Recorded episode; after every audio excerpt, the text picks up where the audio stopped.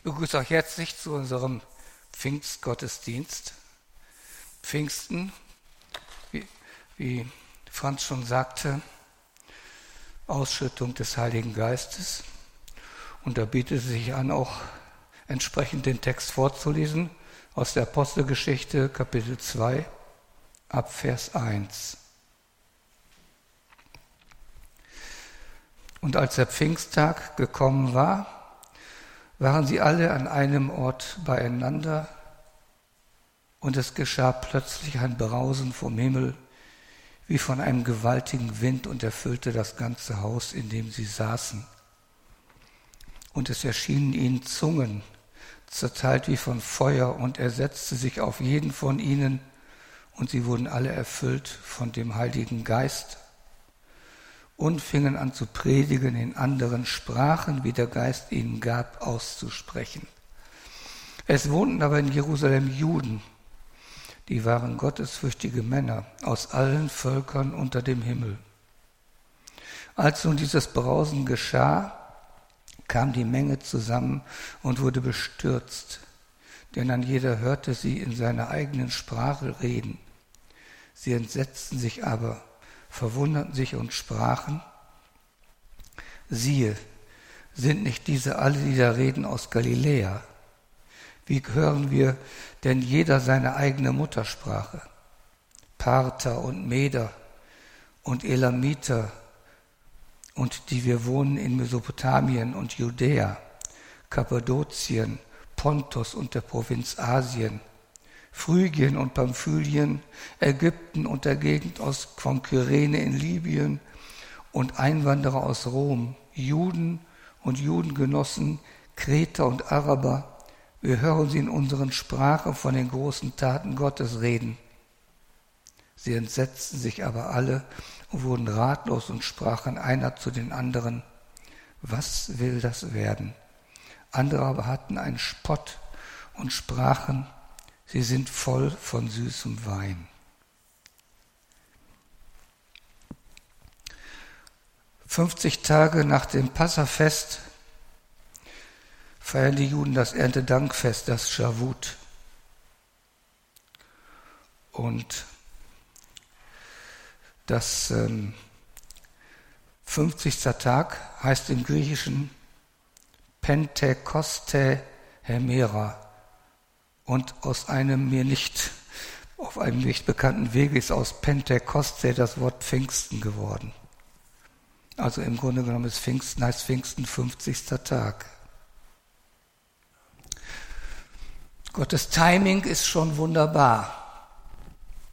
Jesus sagt, geht nach Jerusalem und wartet, bis euch der Heilige Geist gegeben wird. Und wann wird er ihnen gegeben? an einem Tag, wo Jerusalem voll mit Menschen ist, aus allen Ländern. Und nachdem die Jünger den Heiligen Geist empfangen haben, da passiert etwas, was vorher eigentlich nicht denkbar war. Die Jünger hatten ja Angst. Sie hatten ja Angst vor den Pharisäern, weil die gegen Jesus waren. Und wenn dann jetzt jemand äh, Jesus verkündigt, konnte es sein, dass er sofort festgenommen wurde. Und nach dem Ausschütten des Heiligen Geistes war diese Angst weg. Sie war einfach weg. Sie gehen raus und verkündigen. Der Heilige Geist wirkt solche, bewirkt solche Dinge, dass Menschen einfach das Herz offen wird und sie gehen raus und reden zu den Menschen. Und Gott schenkt noch etwas durch seinen Geist, nämlich sie können plötzlich in den verschiedensten Sprachen sprechen. Da steht, ähm,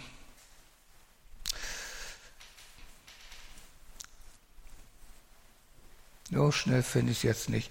Der Geist gab ihnen das, in den anderen Sprachen zu sprechen.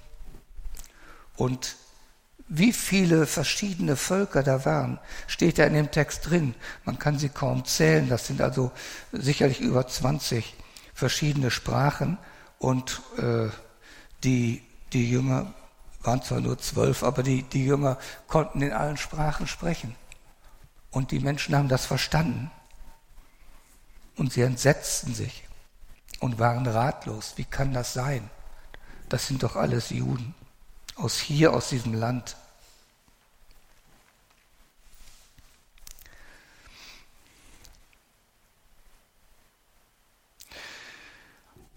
Die Rede, also dieses, dieses Sprachenwunder, war für die Menschen nicht, nicht vorstellbar. Und naja, einige hatten dann ihren Spott und sagten, die sind betrunken. Das geht nicht anders.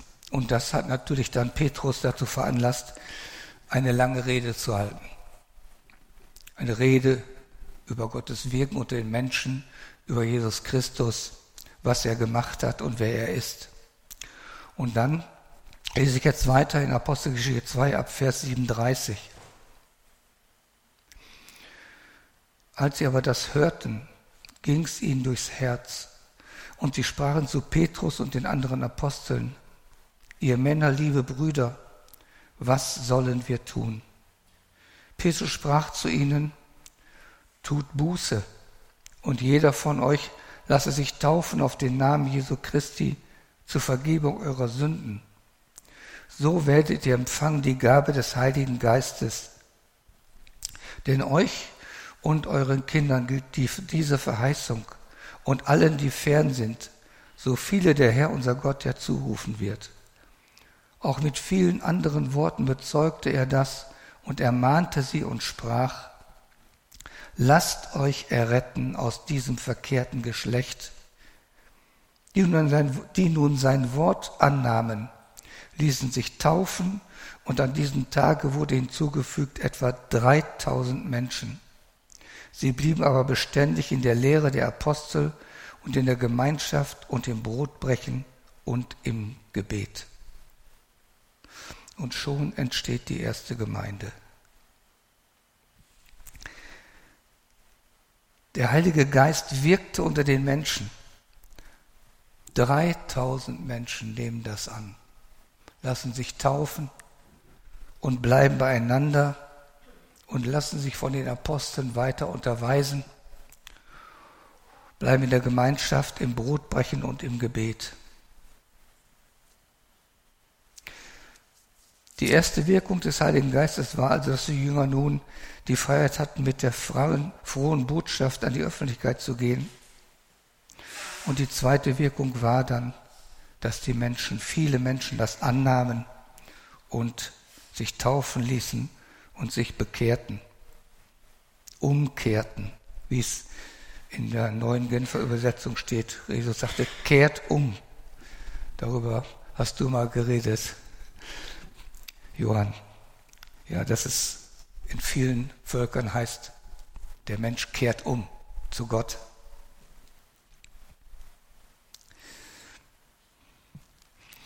Buße und Umkehr hat Folgen für das Leben der Menschen der Geist, der Heilige Geist, den sie dann empfangen, verändert ihr Leben. In einem Lied singen wir, Herr, du gibst uns Hoffnung, du änderst unser Leben, Großes wird groß, Kleines wird klein. Wir wissen, was in dieser Welt groß ist. Macht, Reichtum, Ehre, Vermögen und so weiter. Man kann die Liste fortsetzen. Und was ist bei Gott groß?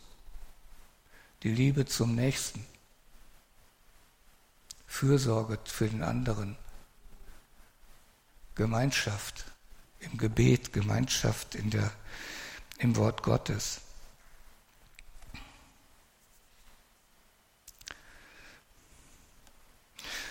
In einem Buch habe ich gelesen, Wer zu Christus gehört, hat doppelte Staatsbürgerschaft. Er ist Bürger eines irdischen Reiches und er ist Bürger in Gottes Reich.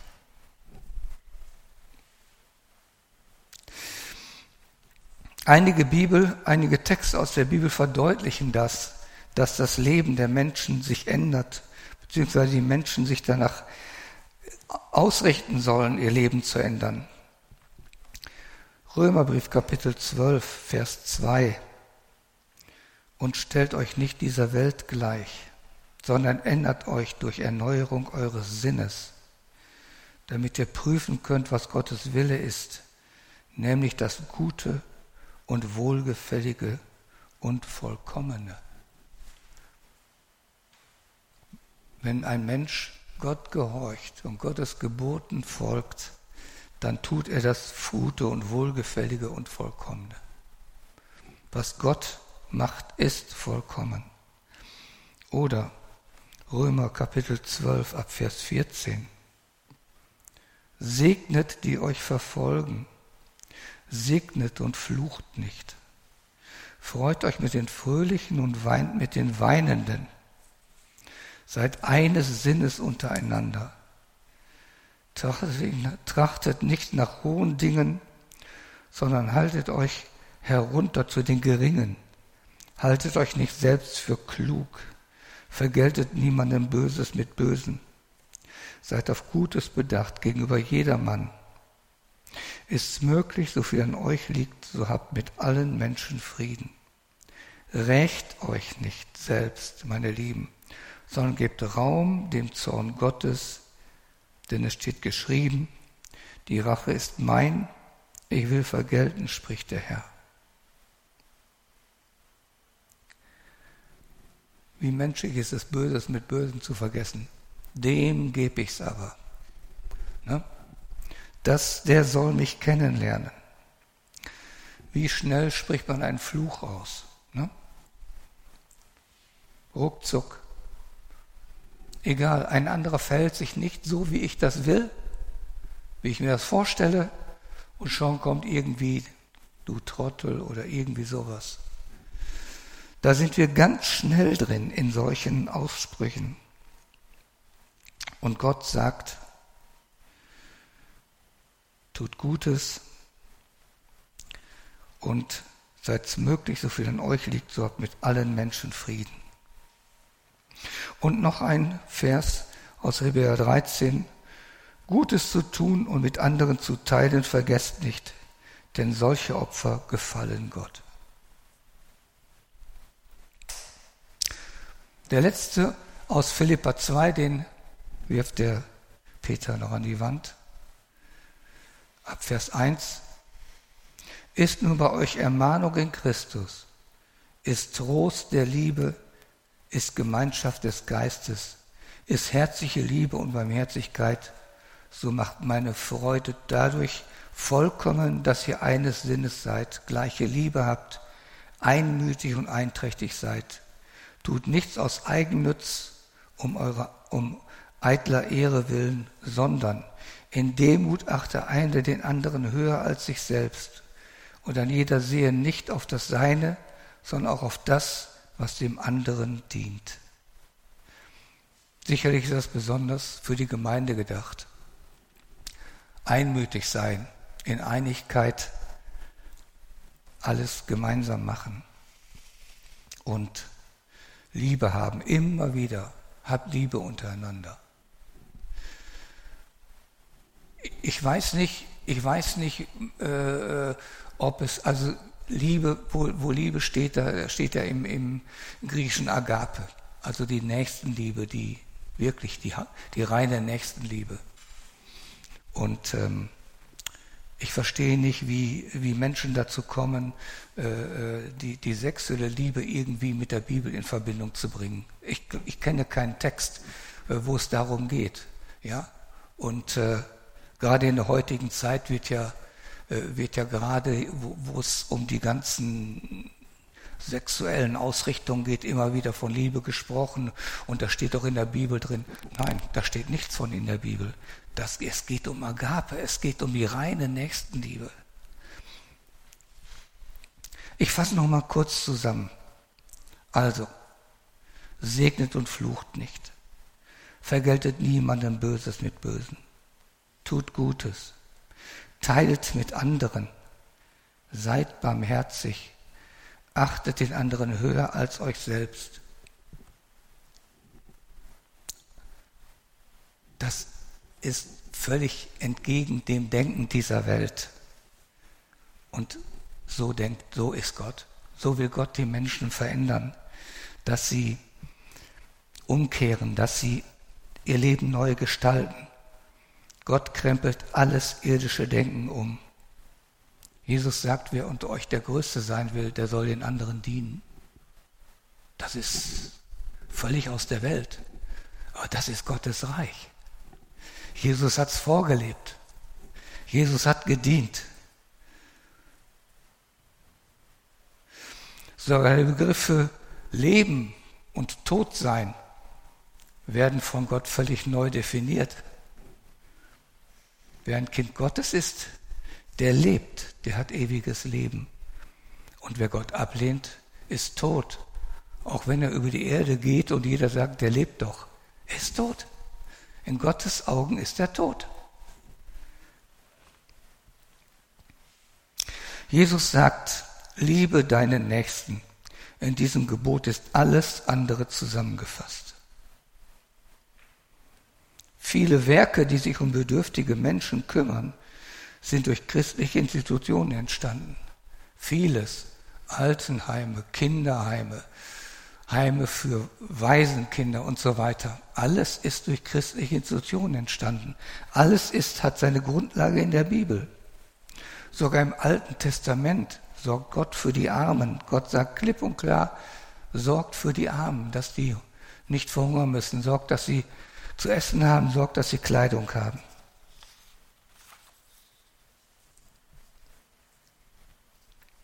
Ich möchte noch mal einen komplett neuen Ansatz machen.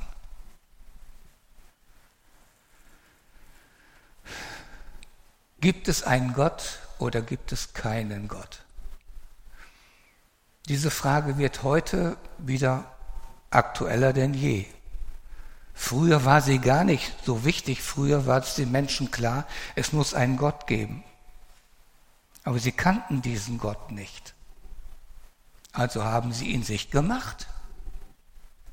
Die einen haben die Sonne angebetet, die anderen haben den Mond angebetet, wieder andere haben Menschen angebetet, zu Göttern gemacht oder haben sich Figuren geschnitzt und das waren ihre Götter, die, die angebetet wurden.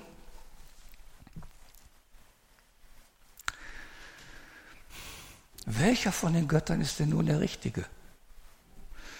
Und um nochmal auf die heutige Zeit zurückzukommen, heute gibt es ja viele Menschen, die sagen, es gibt keinen Gott. Nur beweisen können sie es nicht. Wir können nicht beweisen, dass es einen Gott gibt. Sie können nicht beweisen, dass es keinen Gott gibt. Gott lässt sich nicht beweisen.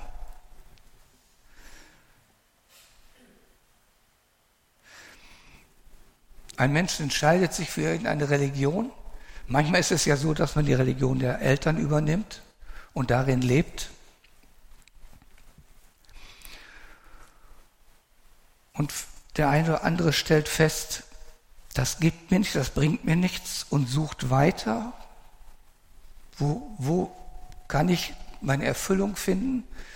Nimmt die nächste Religion und übt diese aus. Es hat einige Bücher gegeben von Menschen, die das äh, gemacht haben, die gesucht haben und immer wieder enttäuscht wurden, irgendwie, das bringt mir nichts.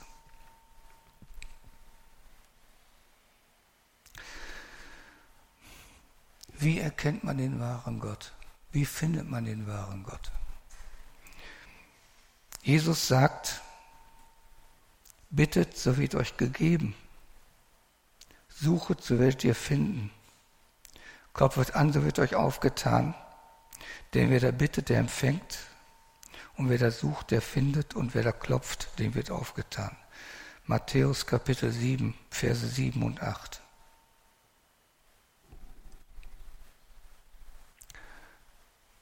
Viele Menschen haben schon gebetet, wenn es einen Gott gibt. Bitte, Gott, wenn es dich gibt, dann zeig dich mir. Genau darauf, glaube ich, spricht Jesus an. Bittet, so wird euch gegeben. Ich kann Gott nicht erkennen, aber Gott erkennt mich. Gott zeigt sich mir, wenn ich ihn suche, wenn ich ihn bitte. Gott zeigt sich mir. Und er zeigt sich mir durch den Heiligen Geist. Er öffnet mir die Augen, Er schenkt mir den Heiligen Geist. Ich kann sein Wort verstehen. Es ist ja so, jemand kann die Bibel lesen, kann vieles aus der Bibel wissen. Er weiß, es gab einen Jesus, er weiß, es ist geboren zu Weihnachten und wir feiern äh, an Karfreitag oder wir feiern das nicht, aber am Karfreitag gedenken wir an seine Kreuzigung und Ostern ist er auferstanden und er ist in den Himmel gefahren und so weiter. Er kann alles wissen. Nur Wissen ist kein Glaube. Wissen ist kein Glaube, sondern Glaube ist, dass das, wenn das ins Herz dringt, wenn er diesen Jesus auch als seinen Herrn und Heiland annimmt, wenn er ihm vertraut, das ist Glaube. Und den schenkt der Heilige Geist. Und er lässt uns Gottes Wort verstehen, er schenkt uns den Glauben und lässt uns im Glauben wachsen. Ohne den Heiligen Geist gibt es keine Erkenntnis Gottes und keinen Glauben. Ich lese aus dem ersten Korinther Kapitel, Korinther Kapitel 12, äh, Verse 1 bis 3. Über die Gaben des Geistes aber will ich euch, liebe Brüder, nicht im Unwissenheit lassen. Ihr wisst, als ihr Heiden wart, zog es euch zu, mit Macht zu den stummen Götzen. Darum tue ich euch kund, dass niemand Jesus verflucht, der durch den Geist Gottes redet. Und niemand kann Jesus den Herrn nennen, außer durch den Heiligen Geist. Ganz klares Wort. Mein Herr, Jesus ist mein Herr erst durch den Heiligen Geist. Wir brauchen den Heiligen Geist. Jesus hat zu seinen Jüngern gesagt, ohne mich könnt ihr nichts tun. Heute sagen wir, ohne den Heiligen Geist können wir nichts tun. Wenn, wir, wenn jemand ohne den Heiligen Geist redet, sind es leere Worte. Als Jesus seine Jünger fragte, was sie glauben, wer er sei, das steht bei Matthäus im Kapitel 16 ab Vers 15. Er fragte sie, wer sagt denn ihr, was ich sei? Da antwortete Simon Petrus ihm und sprach, du bist Christus, des lebendigen Gottes Sohn. Und Jesus antwortete und sprach zu ihm, selig bist du Simon, Jonas Sohn, denn Fleisch und Blut haben dir das nicht offenbart, sondern mein Vater im Himmel. Nur durch den Heiligen Geist kann ein Mensch Gott erkennen als den wahren Gott.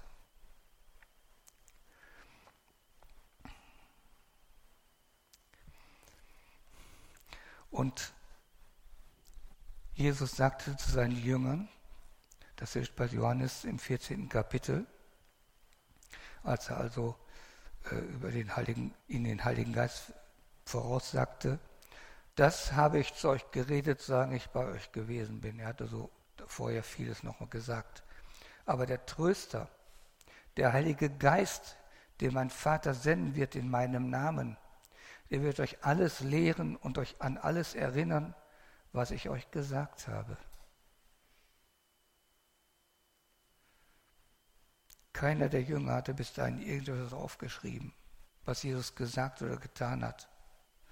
Und doch konnten Matthäus und Johannes, die beiden äh, waren ja Jünger Jesu, später alles davon aufschreiben.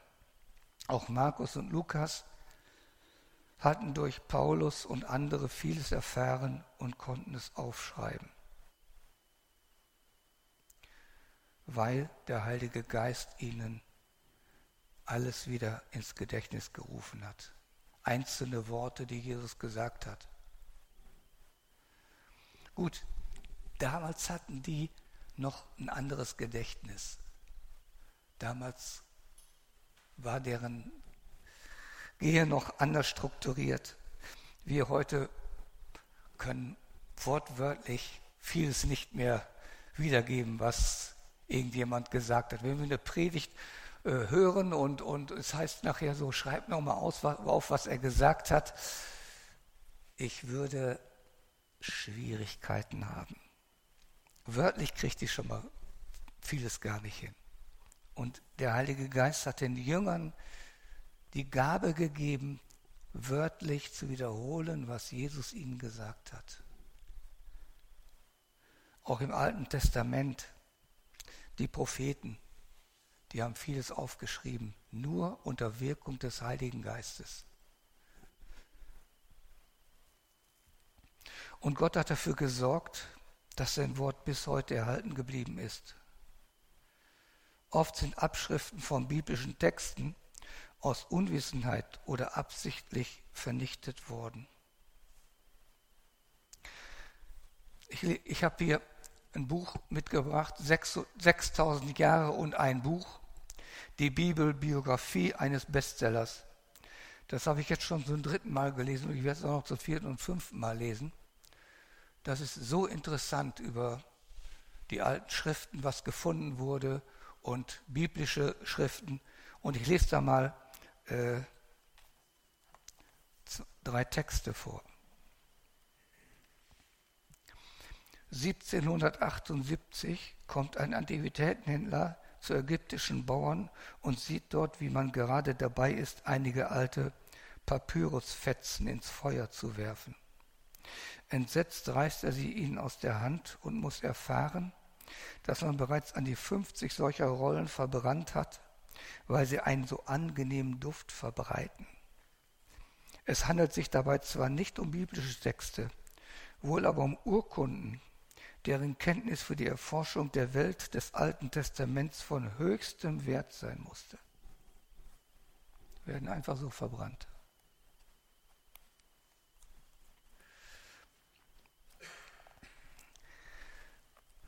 Einer der Männer, denen wir äh, den Fund vieler Schriften verdanken, ist Konstantin Tischendorf. Der war ein Theologe, geboren 1815. Der ist also durch die Welt gereist und hat Schriften gesucht und äh, dann entsprechend entweder sich schenken lassen oder, oder gekauft, um eben ähm, alles, was an alten Schriften da war, vor allen Dingen zur Bibel äh, äh, zu erhalten. Er kommt auf dem Sinai in ein Kloster, das älteste erhaltene Kloster der Welt, das Katharinenkloster. Er schreibt oder beziehungsweise es steht da über ihn. Er sucht überall in allen Räumen nach, nach irgendwas, Schriftrollen und guckt nach, äh, was er gebrauchen kann.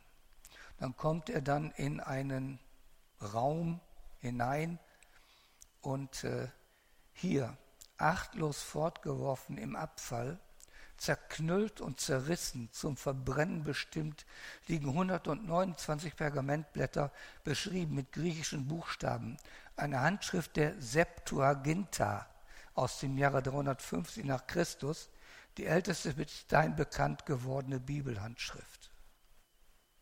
Septuaginta, kurz dazu was gesagt, in Konstantinopel lebten Juden, die aber das Hebräische nicht mehr kannten, die nur Griechisch sprachen.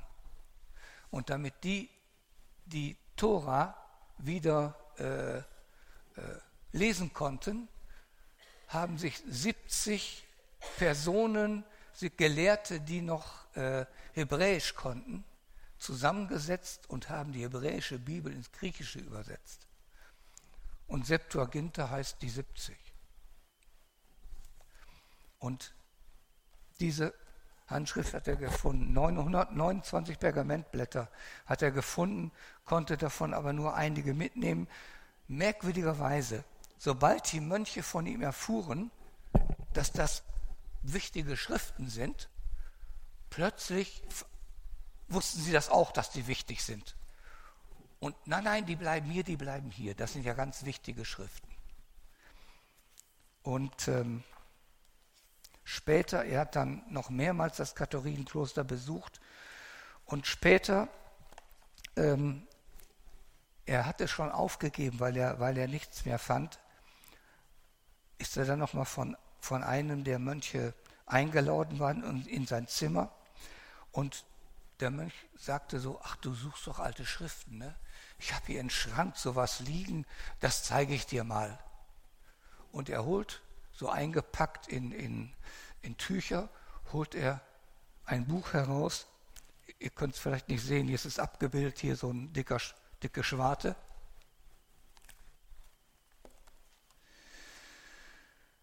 Eine fast vollständige Abschrift des Neuen Testaments findet er. Hat darum gekämpft und hat sie schließlich auch irgendwann bekommen. Also, es gibt viele, viele Abschriften, äh, teilweise nur in, in äh, nur Teile davon, aber viele Abschriften. Und die Bibel ist erhalten geblieben. Aber sie musste aus vielen, vielen Teilen wieder gesammelt werden. Und Gott hat dafür gesorgt, dass wir sie heute haben, komplett. Wenn die Moslems behaupten, die Bibel sei verfälscht worden, in diesem Buch steht eindeutig drin, dass das absoluter Unsinn ist. Denn ältere Schriften und neuere Schriften, die man gefunden hat, passen so gut zueinander. Nur wenige Schreibfehler waren drin, aber ansonsten stimmten sie überein. Die Bibel, wie wir sie heute haben, ist echt und sie ist noch der Text, den die Jünger damals aufgeschrieben haben und den, den Paulus aufgeschrieben hat.